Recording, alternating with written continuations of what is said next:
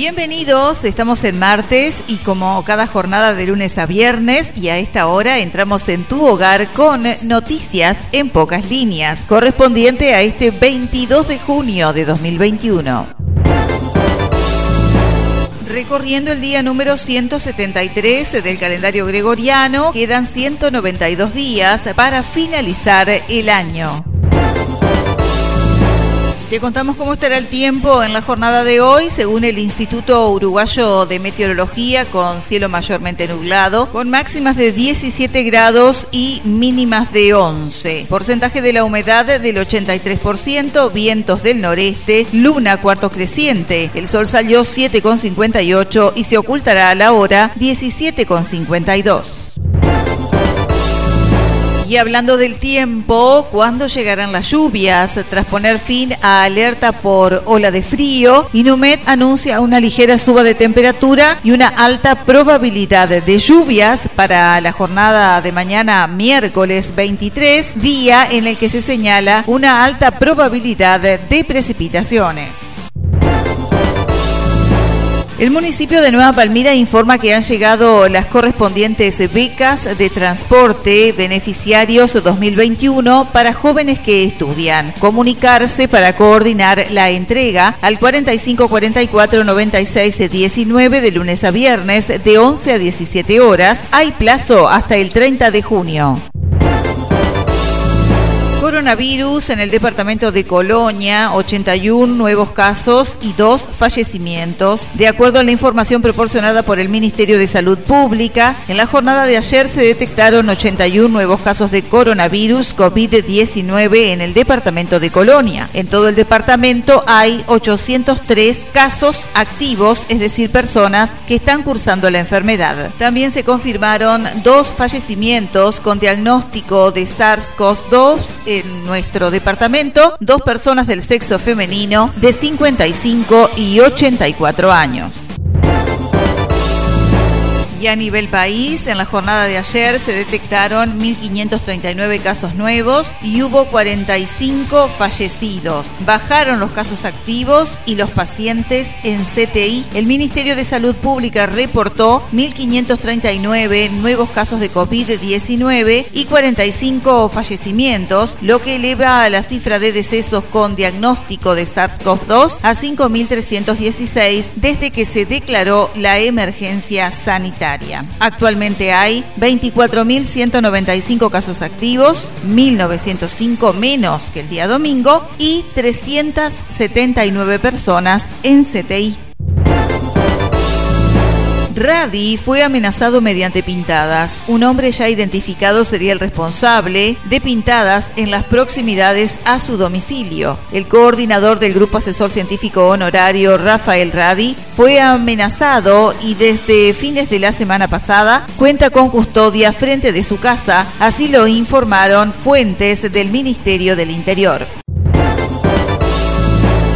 El presidente del INAU, Pablo Abdala, se reunió con el secretario de Presidencia, Álvaro Delgado, y acordaron la aprobación del incremento del sistema de familias amigas para atender a más niños que hoy están en dependencias del INAU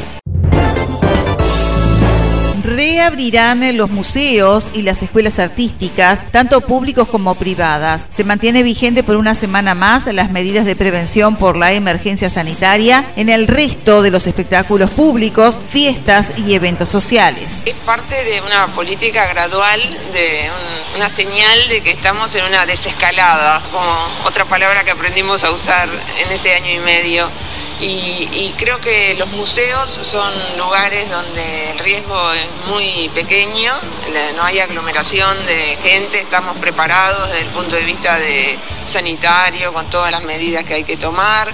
Las escuelas también ahora se suman, eh, de a poco se fueron abriendo espacios, eh, todos muy parecidos, ¿no? Entonces es una desescalada, pronto se seguirá abriendo, si todo sigue bien, ¿no?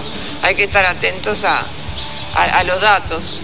Las escuelas artísticas públicas son las del Sodre y las privadas no, son, no, las conozco todas, son cientos de escuelas en todo el país que tienen la oportunidad ahora de retomar sus actividades Y, mm, luego los museos, eh, lo mismo, hay más de 240 museos en todo el país. Nosotros, a cargo de la Dirección Nacional de Cultura, hay 13 de los cuales estamos, eh, con los cuales estamos trabajando y nunca cerraron, digamos, puertas adentro. Lo único que van a abrir sus puertas a partir de mañana, de acuerdo al museo, será el lunes, el martes o, o el miércoles.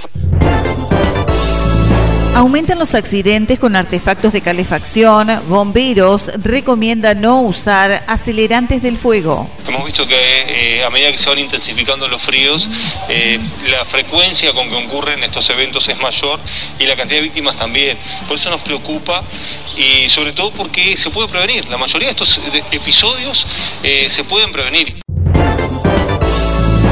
Deporte. Al aire. Al aire. Básquetbol. Biguá ganó la Liga Uruguaya de Básquetbol 2020-2021 al derrotar a Nacional.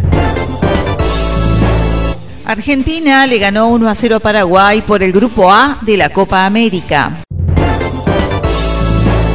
Por ese mismo grupo, Uruguay y Chile empataron 1 a 1. La Celeste vuelve a jugar este jueves contra Bolivia. Hasta el momento, la Celeste tiene un punto en dos partidos disputados. Todavía le restan otros dos encuentros contra Bolivia este jueves 24 de junio y contra Paraguay el lunes 28.